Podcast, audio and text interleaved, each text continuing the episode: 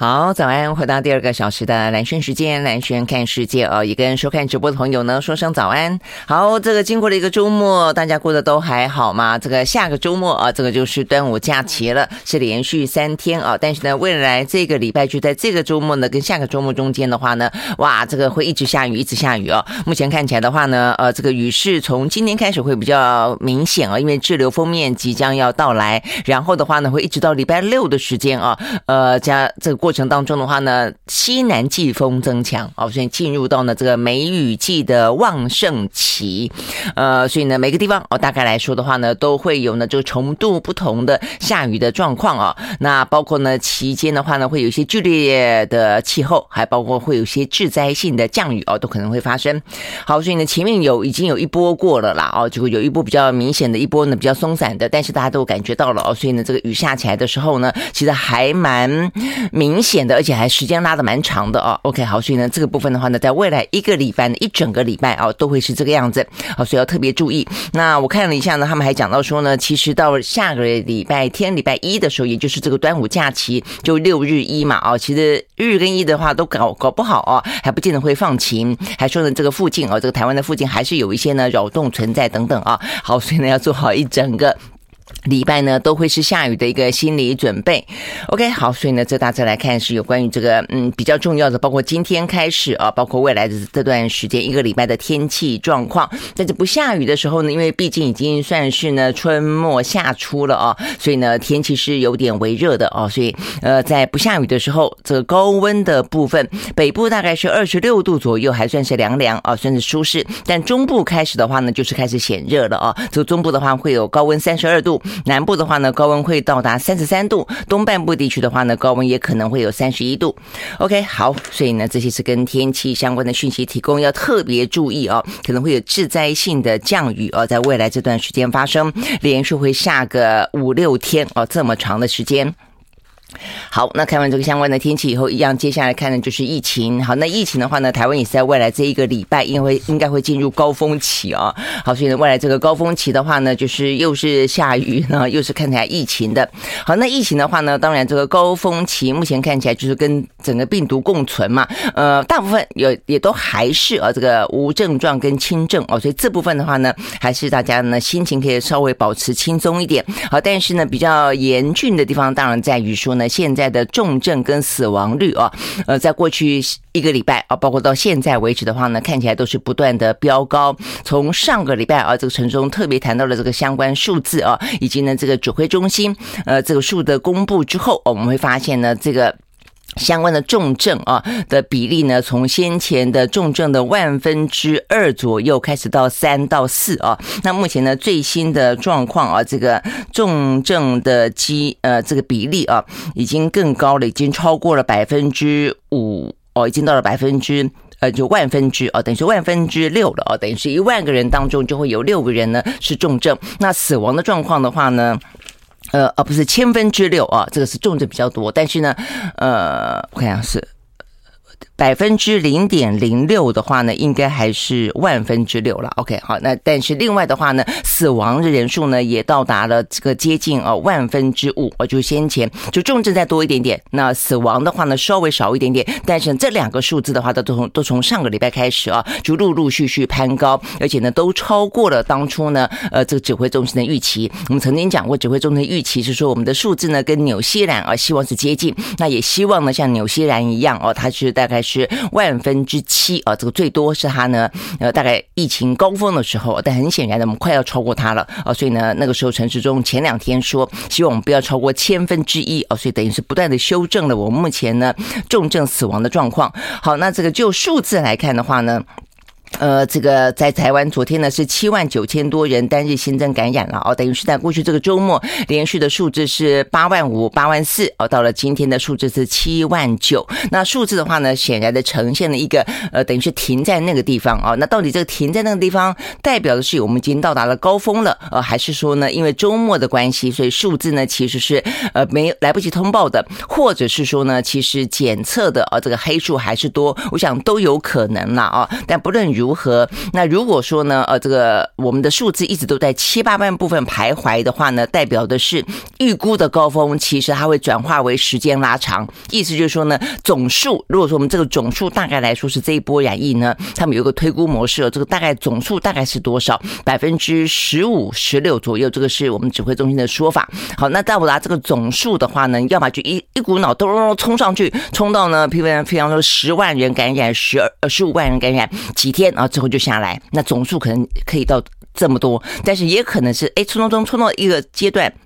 因为大家呢，呃，这个都还都戴好 口罩，都尽量少出门，都不去拥挤的地方，也尽量不去外面吃饭了啊，所以呢，就维持在七八万的话呢，那么这个就会七八万维持好几天，可能这个高原期就会拉长，那总数才会跟冲上去之后再下来的短短几天，这个才会一样嘛，啊，那所以呢，用总数来推的话呢。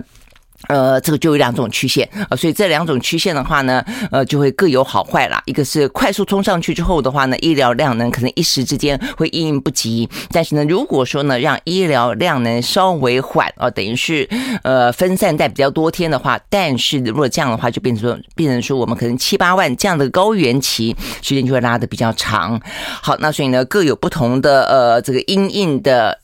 呃，重点啊，但是也有各同各自不同的危机啦啊。好，那但是眼前的话呢，对台湾来说最令人呃担心的，也就我们一开始就讲到了有关于重症死亡啊。好，那就这个昨天的话呢，其实。已经不少我们的公卫专家啊，包括一些医生们都提醒了，这个台湾有个数字呢，显然的啊，这个是非常的让人担心的，那就是呢，我们超过三成的死死者啊，都在确诊的两天之内就死亡。好，那所以呢，这个数字的话呢，呃，分开来看是这样子，就是说大概有一百个人，就到目前为止的话呢，四月到五月也不过就是两个月的时间了啊，呃，台湾已经有五百四十三位啊，这个新冠确诊者死亡了。那当中的话呢，有一百个确诊者。者呢，他的死亡日期是同一天，也就是说，今天确诊，今天死亡，这个数字啊，这个在死亡的呃人当中占了百分之十八。然后呢，有七十七个人呢，也就百分之十四的人是确诊隔天就死亡啊，今天确诊，明天就死亡。呃，那这光是今当天死亡跟隔天死亡十八加十四哦，就已经是。百分之三十二了，这个其实是比例很高的。那再来的话呢，甚至有四十九个人，也只有百分之九的人是确诊，确诊之后，呃，就等于死亡之后才确诊，等于说你都没有发现他确诊，然后死亡就一样啊。他原来是阳性啊，好，所以呢，这个状况的话呢，Totally 加起来等于是有四成一的人都是呢在呃死前没有发现他确诊，或者说确诊之后的一两天之内就死亡。好，所以呢，这个状况的话呢，在昨天啊，这个专家提出相当大的简讯，这个叫快速死亡的状况。呃，先前提醒是超额死亡啊，就死的。呃，这个等于是七十岁以上的长者，死亡的比例来得高。那再来的话，就我们死亡的状况确实是很诡异哦。因一般来讲，你去看国际之间就会知道哦，这个新冠肺炎染疫之后，如果说到了重症，通常重症之后到死亡这段这段时间，大概会拉到啊，大概七到十四天。我们看到这个专家讲了这个相关的数字啊，这是呢中华民国的防疫学会的理事长王任贤说，一般来说大概就七到十四天。那呃两到到七天之内呢就死亡呢，包括吧，包括他啊，这个王念贤，包括呢台大儿童医院的院长呢王立明都指出呢，他应该是我们确诊太晚。哦，等于是我们并没有及时的呢去诊断出他是呃这个阳性，然后然后的话呢投药太慢，我说想可能是这两个最主要的原因哦。所以先前的话呢，我们都在讲说防医院当中的医疗量能崩溃，意思就是说呢，你很多的一些重症送到医院之后，如果人越来越多的话呢，他担心呢他这边会受呃担担呃负担不不了。但现在问题已经在于说，你送到医院之前可能都来不及送，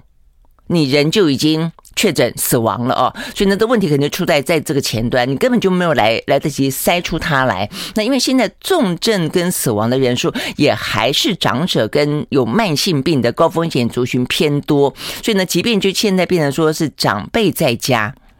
即便长辈在家，你可能觉得说，哎，他都没有出门，所以你可能不觉得说他必须要像年轻人、壮年人出门经常塞哦。像我们现在其实坦白讲，就还蛮常塞的哦。那可能呃工作上的需要，一个礼拜塞一次，可能有更多需要的话呢，两三天要塞一次的，或者说呢呃比较警觉的，自己觉得自己可能接触到的人比较多的，也都会那种两三天塞一次的。好，但是呢呃很多长辈在家，他都觉得我不出门，所以我可能都没塞，但但是他可能有慢性病。它是高风险族群，所以我觉得忽略掉的状况很可能是真的，就是年轻的，甚至是小孩子啊，这些人从外面回来带病毒进来，所以当这些长辈呢以为没出门就没有去塞他的时候，搞不好他们现在都已经呃有人有确诊，那有一些轻微症状的时候，你可能觉得说啊，他可能就是老人家会流鼻水啊。我前两这两天哦，还跟我妈妈在聊，我妈就很习惯性的。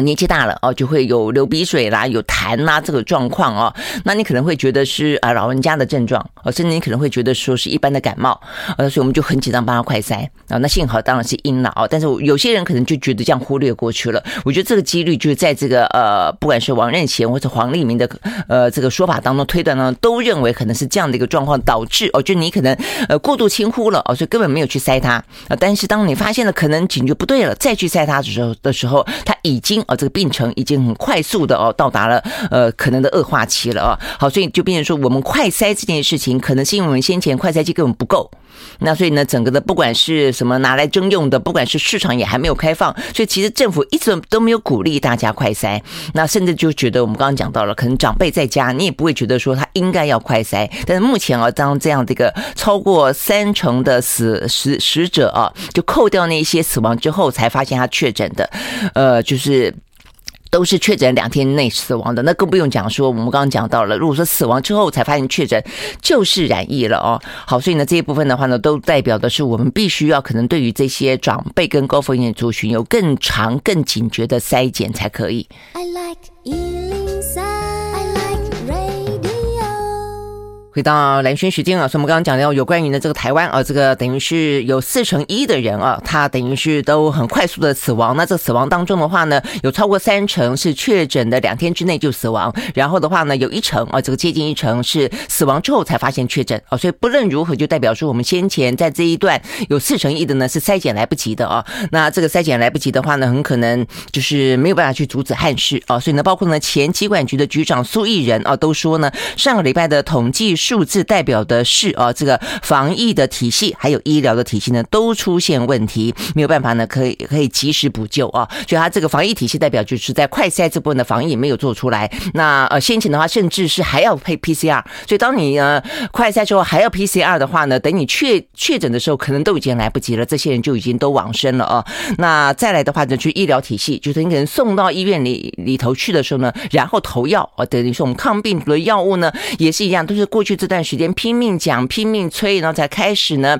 有更多的一些，不管是放到基层去也好，还是更多的医院里面也好啊，那改变了他这个投药的一些很繁琐的这些行政的程序等等啊，那才开始呢好一点点。但在这个之前的话呢，其实都是啊卡在那些地方的。我说，我想这就是苏益仁所说的，包括防疫体系，包括呢医疗体系都出现了问题，所以他提出了一个呢非常严重的警告啊。他说呢，如果没有办法再及时补救，尽快的。呃，把这些啊，不管是有修正的，要尽快落实，还是有些还没有修正的啊，这个修正的幅度还不够大的哦，都都必须要去做，否则的话呢，死亡人数将会继续的飙升。好，所以呢，意思就是我们现在接下来呢，这段时间会是我们的高峰期，但如果高峰期的话呢，这些问题没有解决，死亡的人数真的是会超乎预期啊。那这些死亡都是很可能是，嗯，每一个啊，这个每一个家庭，甚至是你我的家人都有这个可能性。所以我觉得这个部分的话呢，真的是。呃，我就回想起在这个疫情之初啊，我们因为呢口罩供应不不够的关系啊，所以呢呃一度其实一开始我们的我们的这个呃官员并没有提醒大家啊，这个要求大家要戴口罩啊，甚至呢搭捷运还说不用戴口罩。那所以呢现在显然的，因为呢我们的呃快筛剂到目前为止的话，现在当然好一点了啦，但是呢在过去的每一分每一秒每一天啊，其实都是在需要的过程当中，可能也不够啊，所以呢他也没有呢要大家呢呃这个呃这个。多多的去筛检。那甚至还讲到说，这个快筛其实呢，呃，不准确，也不过在一个两一两个礼拜之内，就说啊，这个准确准确有百分之九十四的准确度。呃，实在是我觉得这个实在是很糟糕，就因为你自己准备不足，所以你的决策对外呢糊弄糊弄哦，这个讲的呢。都前言不对后语啊，都是因为你自己本身的准备够或不够的问题。我觉得这个实在是太泯灭良心了啦啊！那包括抗病毒药物也是一样，你买的不够，讲了非常久了，然后的话呢，呃，因为不够的关系，所以也没有鼓励投药，然后甚至呢，这个程序又那么的复杂哦。好，所以呢，这个数字事实上是会说话的。这个数字为什么？会是这么的高哦，比起其他国家来说呢，这个速度都来得这么高。别人如果是七到十四天，我们是两天呢，一两天之内，哎，我觉得这个部分真的啊，这个政府要负起责任来哦，实在是太糟糕了。所以呢，过去这五二零我一直在看啊，就到底面对呃这个国内的疫情目前的状况，当然你说过去防疫的好是一件事情，而且事实上我们也一直认为在防疫的好的过程当中，你不能说政府完全没做事哦，但是大部分的话呢，是台湾人啊，这个整个防疫的概念跟愿。愿意去做到的，呃，防疫的呃这个动作真的是要求很高了啊！包括现在也来说也是，你套句这个日本的惯用语，就自诉，你不觉得大家现在都尽可能的不去人潮多的地方，尽可能不去外面吃饭了吗？好，所以呢，在这个过程当中，政府到底有没有检讨啊？所以你发现说没有五二零的时候呢，我们的政府对于疫情到目前这个阶段还是没有这个自我检讨，还是呢是自我感觉良好啊。那所以蔡英文不断的也讲到说，呃，我们的防疫一直都是很好的。然后我还看到民进党的发言人。啊，也是一位医生林静怡，哇，这个举了这个过去防疫期间我们的政绩，就你看他防疫期间的政绩是什么？就是纾困哦，什么三倍券也算政绩，五倍券也算政绩，然后呢，呃，这个各个产业的纾困方案也叫政绩，然后呢，什么育儿津贴也算政绩，然后呢，什么租房补贴也叫政绩。我刚刚讲了四个，都是发钱。都是发钱，我们的防疫政绩叫做发钱，你不觉得这个这个叫哪门子的防疫啊？好，所以呢，其实要讲这个话的重点在于说，还有未来的接近。呃，几周哦的时间呢是高峰期，因为我们不晓得这个峰是高去上去之后是高，还是呢还会一段时间很长，是一个高原期哦。所以这段时间的所有的政策都变得非常非常的重要哦。OK，好，那所以呢，我想这几天这个中央跟地方之间啊，也中地方也急了啦。我觉得那双方之间啊，也是呃你来我往哦。那我想。一切的事情，大家都都希望是为了啊，这个老百姓的啊，这个健康啊，这个安全等等了啊。OK，好，那这个柯文哲呢，昨天也确诊了啊，他的 PCR 呃是他就是先呃快筛阳性，然后呢去去医院 PCR，呃，他的 CT 值是十六，我看起来病毒量还蛮高的啊。那所以他现在已经。呃，这个在家自我隔离了哦。那目前的话呢，有发烧症状哦，所以他症状是看起来是更明显的。不过 OK，他说呢还一样哦，可以在家上班。好，那这个礼拜的话呢，就是显示出来，大家真的是要特别的提高警觉哦。这个染疫的人数越来越多。那 OK，呃，这个礼拜的话呢，在。呃，这个快筛阳性就确诊这件事情来看的话呢，很可能会扩及到全民，不晓得要哪一天宣布了啊。那我想就是尽快吧啊，因为现在如果说快筛这件事情其实是可以让整个的进程被控制，呃，不管是吃轻症的吃感冒药，重症的赶快投药也好，你就尽快的让他不要在这个行政程序上面耽搁啊。所以呢，先前的话只有三大类是确诊，是快筛阳性算确诊，这个周。末的话呢，增加到了偏乡啊、离岛哦，因为偏乡离岛的话呢，如果你还要等 PCR，根本就是卫生的基层人员不够，谁给你 PCR？医院也不够哦，然后等等的量能也不够，所以这部分其实我看很多民意代表讲很久了，也是拖了一两个礼拜，终于在这个周末宣布了，这个偏乡离岛也可以是快筛阳性就确诊，但你要送快筛剂过去啊，现在你很多都买得到，但在有些部分。你可能是不是应该免费送？我尽量的提醒大家尽快的快筛，尤其是呢高风险族群，一定要尽量的去快筛，尽早的发现，才可以尽早的诊断嘛。哦，OK，好，那除了这个，我们刚刚讲到了，就是在周末哦放宽了快筛阳性就确诊的范围。那这个礼拜哦说呢，因为先前就是侯友谊了，他不断的认为说你去。分这些东西分类啊，这个放的那么慢，没有任何的意义啊。这个其实很多的工位专家也这样讲。好，所以呢，呃，陈总昨天就预告说，这个礼拜啊，呃，可能会扩及全民。那到底还在考虑什么？做个政策需要这么久吗？还难道还是一快筛剂的数量的问题吗？真的不知道哦，就很多东西真的是不知道为什么这么的慢，这么的拖。好，那现在的话呢，真的有关于重症死亡这一块的话呢，高风险族群是在跟时间赛跑的。我们的政府跑得这么的慢啊！好，那所以这个部分希望呢，在这个礼拜宣布之后啊，呃。就是能够啊，稍微的改变一下有关于呢重症死亡啊这个速度这么快的一个状况，但真真的重点就是快筛剂一定要够。如果你快筛剂不够，然后这个抗病毒药物不够，那你放宽了快筛阳性等于等于确诊也没用哦，也没用。OK，好，那我们休息了再回来。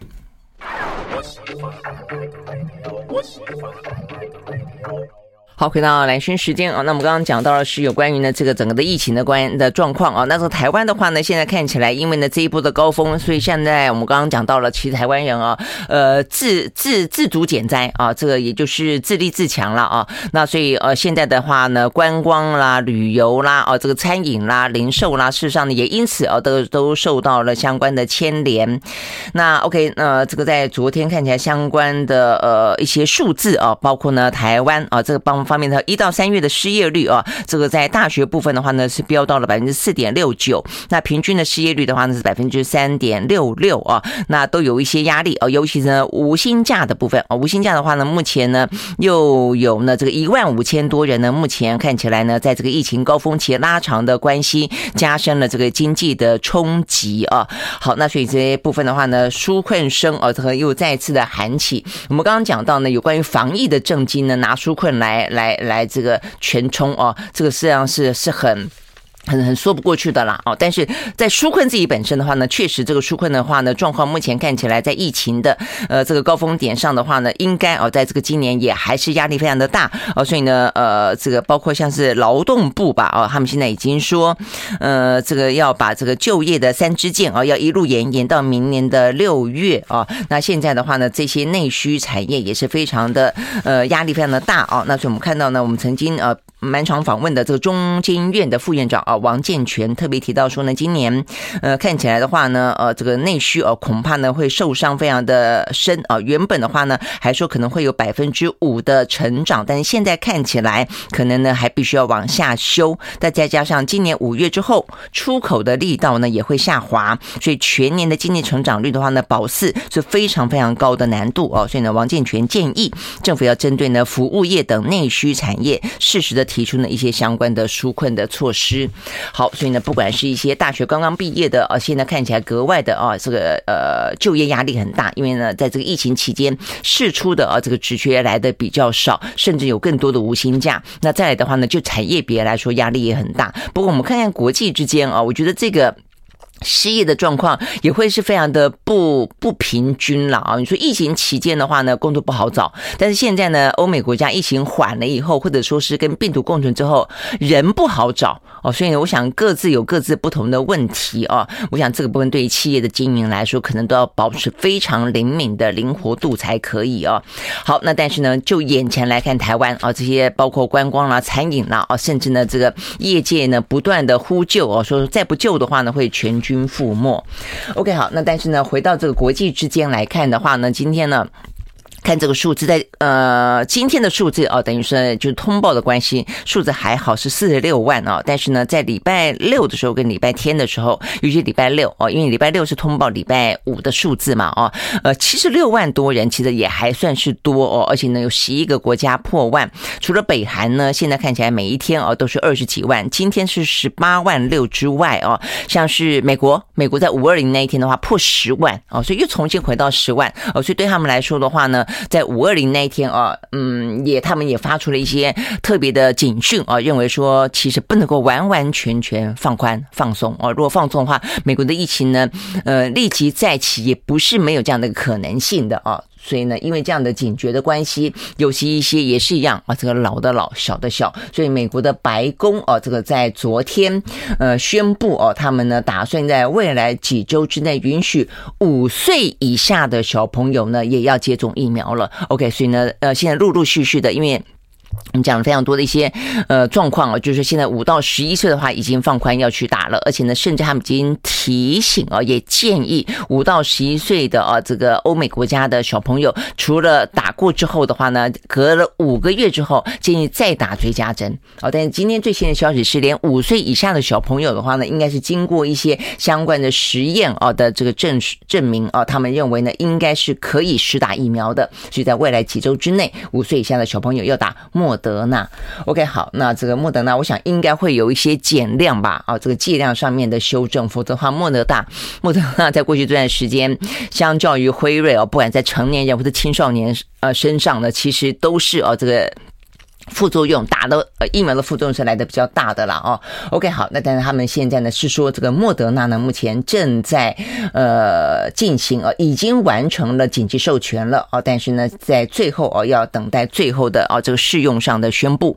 OK 好，所以呢就是美国的疫情也在起来。那就今天来看的话呢，呃这个除了。呃，那北韩哦还是第一之外，台湾是全球第二嘛啊。那另外的话，呃，像是什么呃，欧洲部分的话呢，意大利啦、法国啦，也都是好都是好几万啊。那我们刚刚讲到美国，美国今天数字还好，一万五，巴西一万一啊，但是澳洲也还有三万三万八。那在亚洲地区的话呢，包括日本。日本跟南韩啊，其实数字的话也都还是数万啊。OK，好，所以大概来说，全球是这几个国家目前呃还没有完完全全缓和到哦，可以完全的呃轻忽，甚至呢现在也有反弹的趋势。OK，好，所以呢，这大家再来看是有关于国际之间。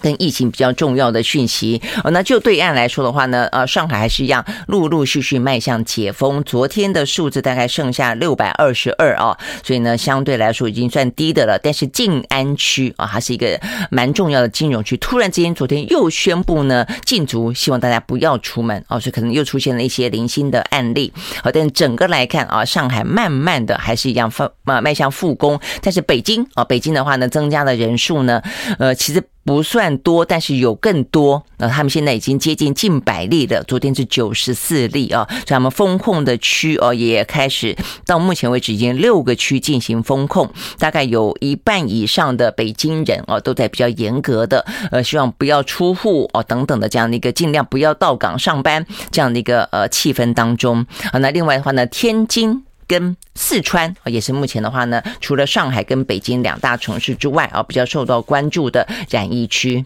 好，所以呢，这是有关于呢，在今天啊，这个相关全球疫情的讯息提供给大家。那接下来一样的看的就是欧美股市。好，欧美股市的话呢，在上个礼拜啦，哦，这个连续两天啊，这个算是大跌啊，那终于在礼拜五的时候呢，呃，V 型反弹啊。好，不先从美国开始看起。好，在美国呢，道琼工业指数上涨了，也不是小涨了，涨了八点八点，收在三万一千两百六十一点九点，涨幅是百分之零点零三。那纳斯达指数呢，也还是跌，跌了三十三点八八点，收在一万一千三百五十四点六二点，跌幅是百分之零点三。S&P 五百呢，涨了百分之零点零一。另外呢，费城半导体跌了百分之零点二七。好，所以这是涨跌互见的美国股市，呃，小涨而已了哦。那这个欧洲的话呢，三大指数也都是上扬。德国涨了百分之零点七二，英国涨了百分之一点一九，另外的话呢，法国股市呢也涨了百分之零点二。OK，我们休息一会儿。I like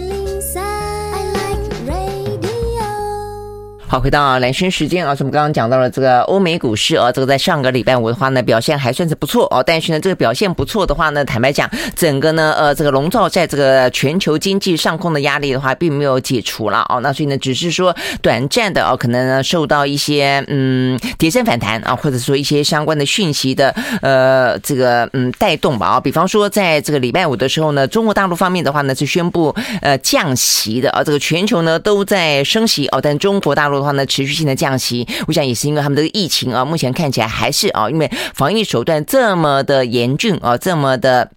强度强啊，所以他们必须要去持续的救经济啊，所以目前呢还是用降息的方式啊，所以呢这个欧欧洲股市很快的听到这个讯息之后的话就反弹啊，这是一个原因。那再来的话呢，就美国来看的话呢，呃，这个等于是跌的真的是很深了啦哦，那所以呢在礼拜五的时候的话，等于算是一个跌深反弹啊。好，那呃在上空当中的压力一样大的，包括第一个通膨哦，通膨的问题也还是大哦，所以你去看这个美国他们的呃这些嗯领。零售销售啊，所以呢，在礼拜五的时候，又一家呢很大型的百货公司呢，又是呢呃股价暴跌啊，这个跌的状况很很很吓人的。这是平价百货公司叫做 Rose 啊，The Rose Stores，他们呢在上个礼拜五崩跌了百分之二十二点四七，创下一九八六年以来呢最大的跌幅，这是几十年来啊，这个接近是。四十年来的这个最大跌幅，三十几年来啊，所以呢，包括先前的 Walmart、先前的 Mar 呃这个 Target 等等啊，都是啊这个公布财报呢，都发现呢这个实在是很惨淡啊，营收看起来还好，但利润呢都被呢通膨吃掉了。我想这是这是一个最主要的原因啊，所以包括这个 Rose 也是一样，它的营收呢呃它的营收呃其实是还不错的啊，呃不过没有 Market 好了啊，呃没有这个呃 Walmart 好，它呢是同店销售下降了百分之七，但重点是它的利润。啊，它的利润呢来的更糟糕，呃，还。有下滑哦，负成长的，那所以呢，它的通膨损害了它的利利润啊，这件事情呢看起来是非常的明显。好，所以通膨这件事情的话呢，很明显的还是呃这个影响到这个全球。再来一个就是供应链，好，所以供应链的问题的话呢，比方说上个礼拜五啊，美国有一个是农业机械的生产公司叫做 Deere 啊，那它的话呢暴跌百分之十四点零三。那 OK，它的财报呢是忧喜忧喜参半的啊，说每一股的存益哦也还是有六点八一块钱每。美金优于市场预期，但是它的营收呢却是远远的低于预期。那他们这个解释是说，受到供应链问题的影响啊，很多的零件短缺，因此呢，这个影响到它的产能的关系。那当然，通膨这件事情呢，也呃这个推升了农业的成本啊，所以它是又受到了通膨的影响，又受到了这个产业链的影响啊。好，所以呢，这个产业链的影响的话呢，啊，也真的是还蛮大的哦。那更不用说呢，呃，有一些。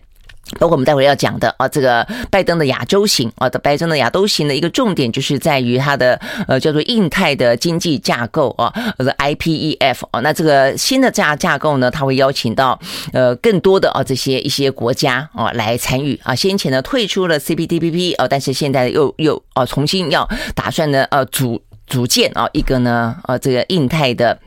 这个经济架构，但这个经济架构呢，跟过去的 CPTPP 很不一样啊，它就是最主要是要去强化产业链，成为中间的一个关键啊，所以这涉及到的是一个经济安全的问题。好，所以我们会知道说，产业链这件事情是非常的重要的哦。所以呢，除了对美国来说，呃，包括农机啊、农械之外，半导体的产业链啊，来的更加的呃，涉及到国家安全。那另外的话呢，比方说就特斯呃，这个就个股来讲，特斯拉啊，像昨天它就大跌，那因为呢，呃，受到上海的影。影响，因为我们刚刚讲到呢，上海虽然说大部分看起来是走向啊这个复工，但是又有一一个区哦，比方又又又紧张起来。刚刚讲到这个静安区哦，所以呢，呃，这个消息传出来说，特斯拉他们打算在上海厂呢采取闭环管理啊，等于需要非常封闭式的禁绝所有的疫情可能再起啊，所以对他们的生产也会造成一些相关的影响啊。所以呢，特斯拉的股价跌，在上个礼拜啊，这个跌了百分之六点四二。一部分的话呢，就是受到呢这个呃产业啊供应链的影响。那当然了，这个对特斯拉来说，呃，最近的话题不断，还有其他的一些相关影响。在上个礼拜五的时候，传出来一些说什么，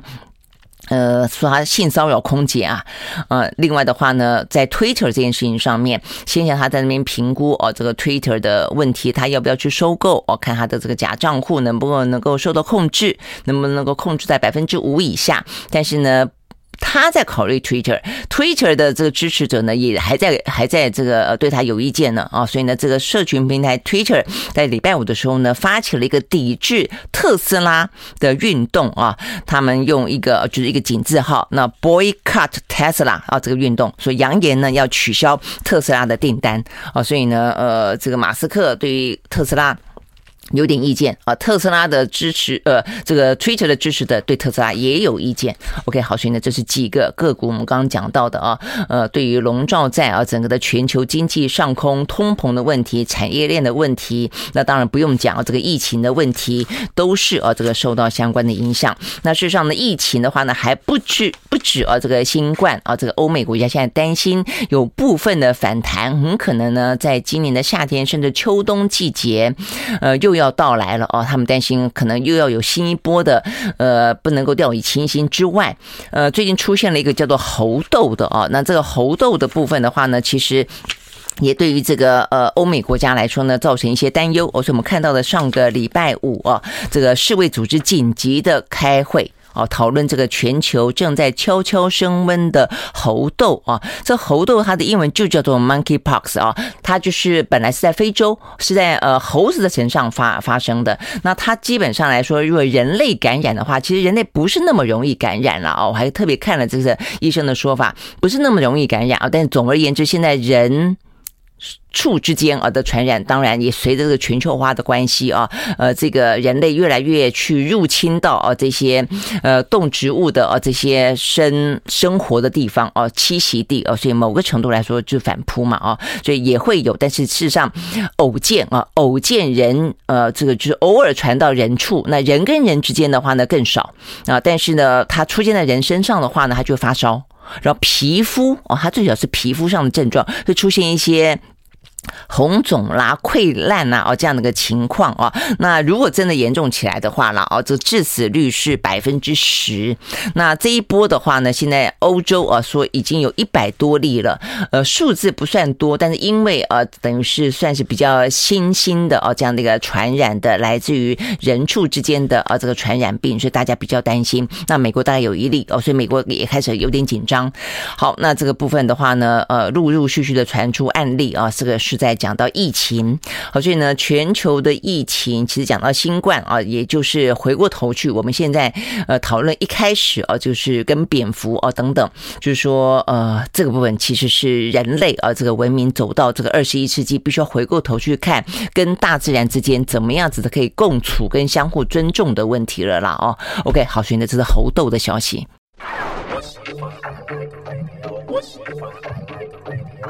好，回到蓝轩时间啊，所以我们刚刚讲到的是这个欧美股市啊。那另外的话呢，在呃原油价格当中的话呢，呃，在上个礼拜五，这个纽约跟伦敦啊都是稍微的上扬。在纽约的西德州原油部分呢，是涨了百分之零点九，收在每一桶一百一十三点二三块钱美金。伦敦布兰特原油上涨百分之零点四，收在每一桶呢一百一十二点五五块钱美金。OK，好，那这个原油市场现在关心的啊，比较是从呃这个俄乌，反正就是这个样子了啦。哦，那所以呢，持续当然是一个变动点，但是现在并没有更新的变化啊。包括欧盟，它有关于呢这个能源要禁运的这个话题啊，也还没有呢更新的啊这个进展。包括美国提议啊，这个叶伦提议是不是说改由呃用课更高的关税取代呢这个禁运，目前都没有更新啊。所以呢，目前比较多的话题是来自于中国大陆的风控啊。所以呢，中国大陆的风控到底呢是严是宽？上海的状况复工情形如何，都影响到这个相关的油价。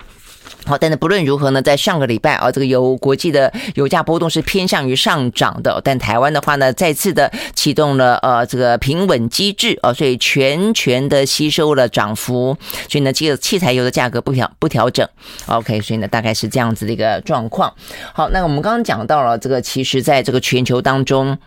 呃，有关于这个产业链的部分呢，是非常重要的供应链啊，必须要非常的强劲啊。所以，我们看到这一次的拜登的亚洲行，在过去这个周末呢是受到关注的啊。那接下来的话呢，现在人已经到了日本了，他在今天的时间点啊，应该会去见日本的天皇，还有呢，跟这个岸田文雄呢会进行呢呃面对面的啊这个呃等于是双边会谈了啊。那这个双边会谈当中，大家很关心的是，他们呢已经预告过了，应该会发表联合声明。好，那这个。联合声明的话，哦，这个就是可能会涉及到更多的跟台湾、台海有关的话题。好，那过去这几天简单来说了，哦，就说，呃，拜登此行第一个他是先到了韩国嘛，南韩。好，所以南韩的部分的话呢，重点在于说呢，他们可能要硬硬的，除了为，呃，我想。每一个国家当中的主轴不变的就是中国大陆哦，围围堵中国大陆。但是呢，在每一个国家各自的话呢，还有不同的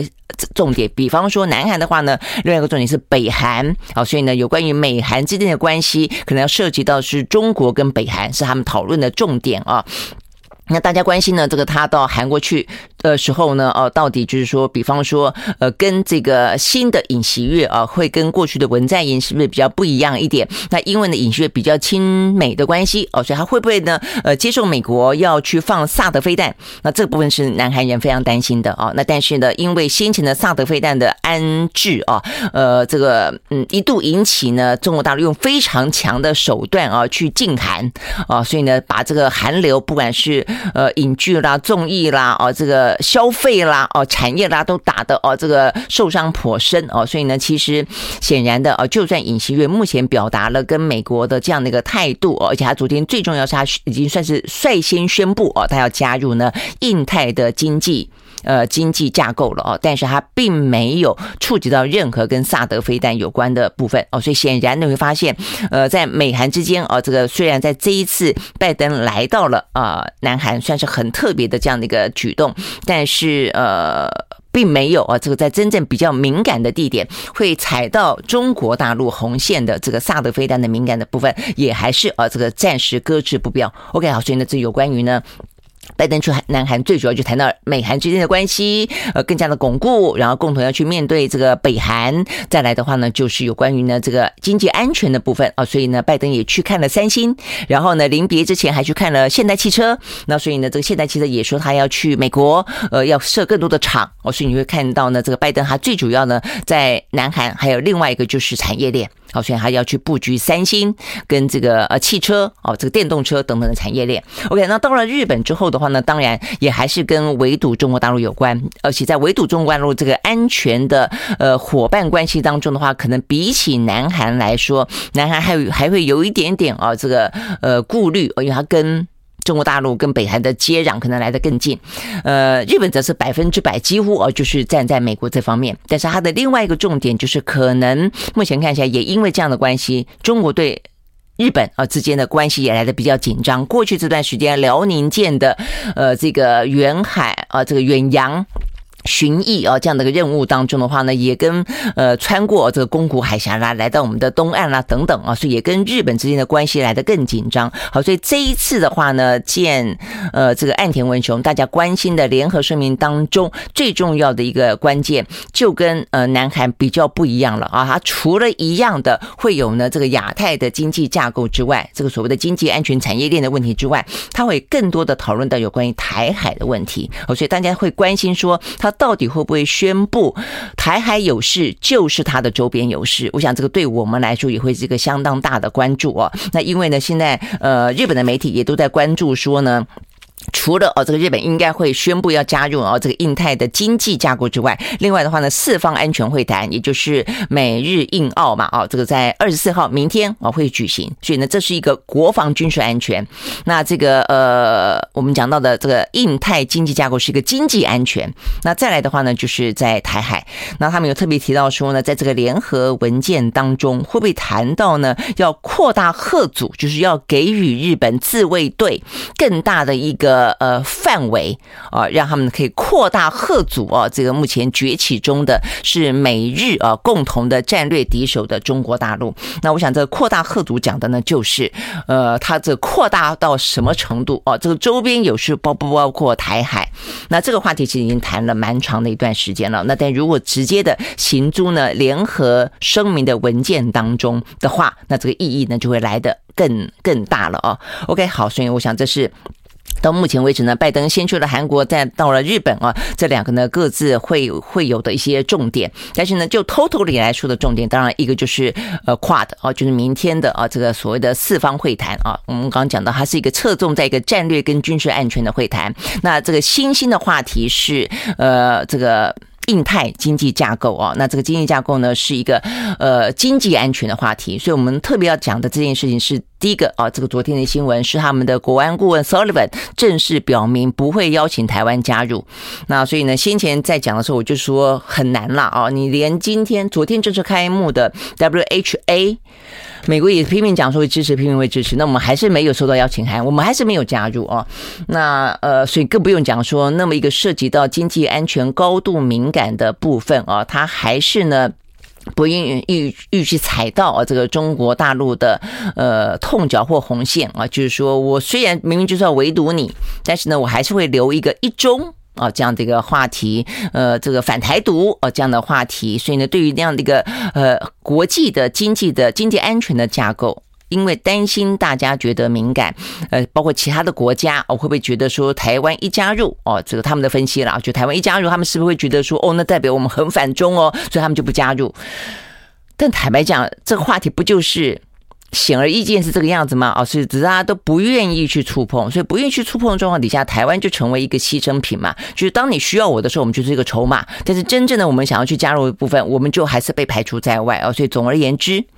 因为它是一个经济。安全的一个架构性啊，所以呢，目前看起来产业链会是一个很重要。他们希望产业不要断裂，希望把韩国、日本拉进来，然后呢，如果可以的话，都让韩国、日本呢尽可能的呃去他们美国设厂最好，或是不受影响。那台湾明明在这个产业链当当中，但是我们并没有被邀请加入哦。那这个 Sullivan 的说法是说啊，我们比较侧重双边关系哦，我们可以从双边关系来着手。那么，双边关系也讲那么久啦。我们的 FTA 到底在哪里啊？我们跟美国之间的，呃，美台之间的